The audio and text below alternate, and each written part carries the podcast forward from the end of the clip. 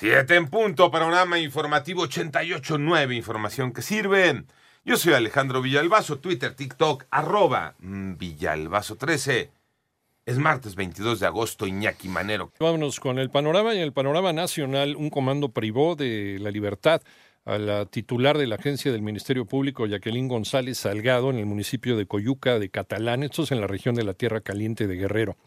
Y por otro lado, Luis María Aguilar, ministro de la Suprema Corte de Justicia de la Nación, aceptó a trámite la controversia constitucional interpuesta por el gobierno de Coahuila, con lo que también suspendió de manera provisional la distribución de los libros de texto de la Secretaría de Educación Pública en ese estado. Ramón Tadeo Gradías Enríquez, vicefiscal de control de procesos de la Procuraduría General de Justicia de Sonora, informó que Hilario N., el presunto feminicida de Alma Lourdes en Ciudad Obregón, podría alcanzar una pena de hasta 78 años de cárcel por este crimen. Y la Comisión de Prerrogativas y Partidos Políticos aprobó el anteproyecto de financiamiento para los siete partidos políticos nacionales y candidaturas independientes en 2024, que asciende a 7.073 millones de pesos de gasto ordinario, más un monto para campañas, con lo que obtendrán una bolsa de 10.444 millones de pesos. Santiago Krill se bajó de sus aspiraciones presidenciales, René Ponce.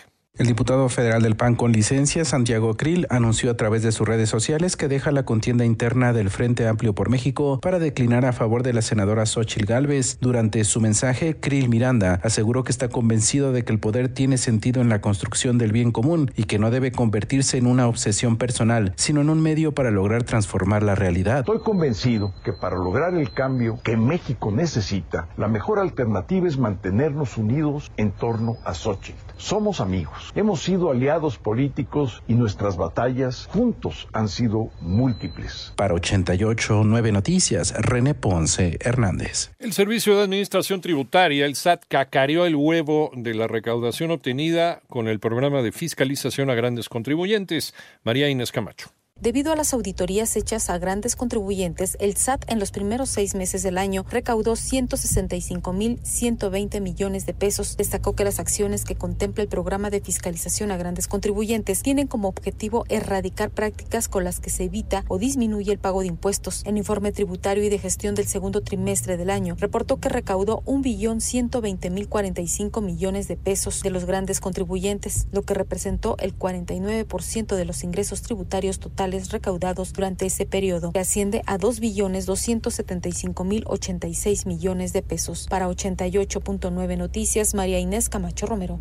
Vámonos al panorama internacional en su más reciente informe sobre la situación de COVID-19. El Centro Europeo para la Prevención y el Control de Enfermedades destacó que hay evidencia de un aumento de la transmisión en algunos países, pero señaló que hasta el momento los niveles continúan bajos con un impacto muy limitado en la enfermedad grave. Por otro lado, el expresidente de los Estados Unidos, Donald Trump, confirmó en un mensaje en redes sociales que el próximo jueves se entregará a las autoridades en el estado de Georgia, donde está imputado por presuntamente tratar de revertir los resultados de las elecciones de 2020.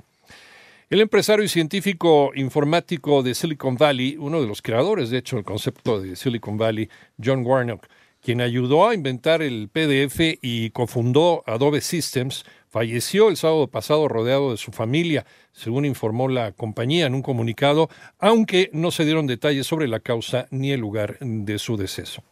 La justicia rusa multó con 3.200 dólares a un transexual que trabajó como agente del Servicio Federal de Seguridad luego de que intentó establecerse en México. La sanción se debe a que los ex agentes secretos rusos tienen prohibido emigrar.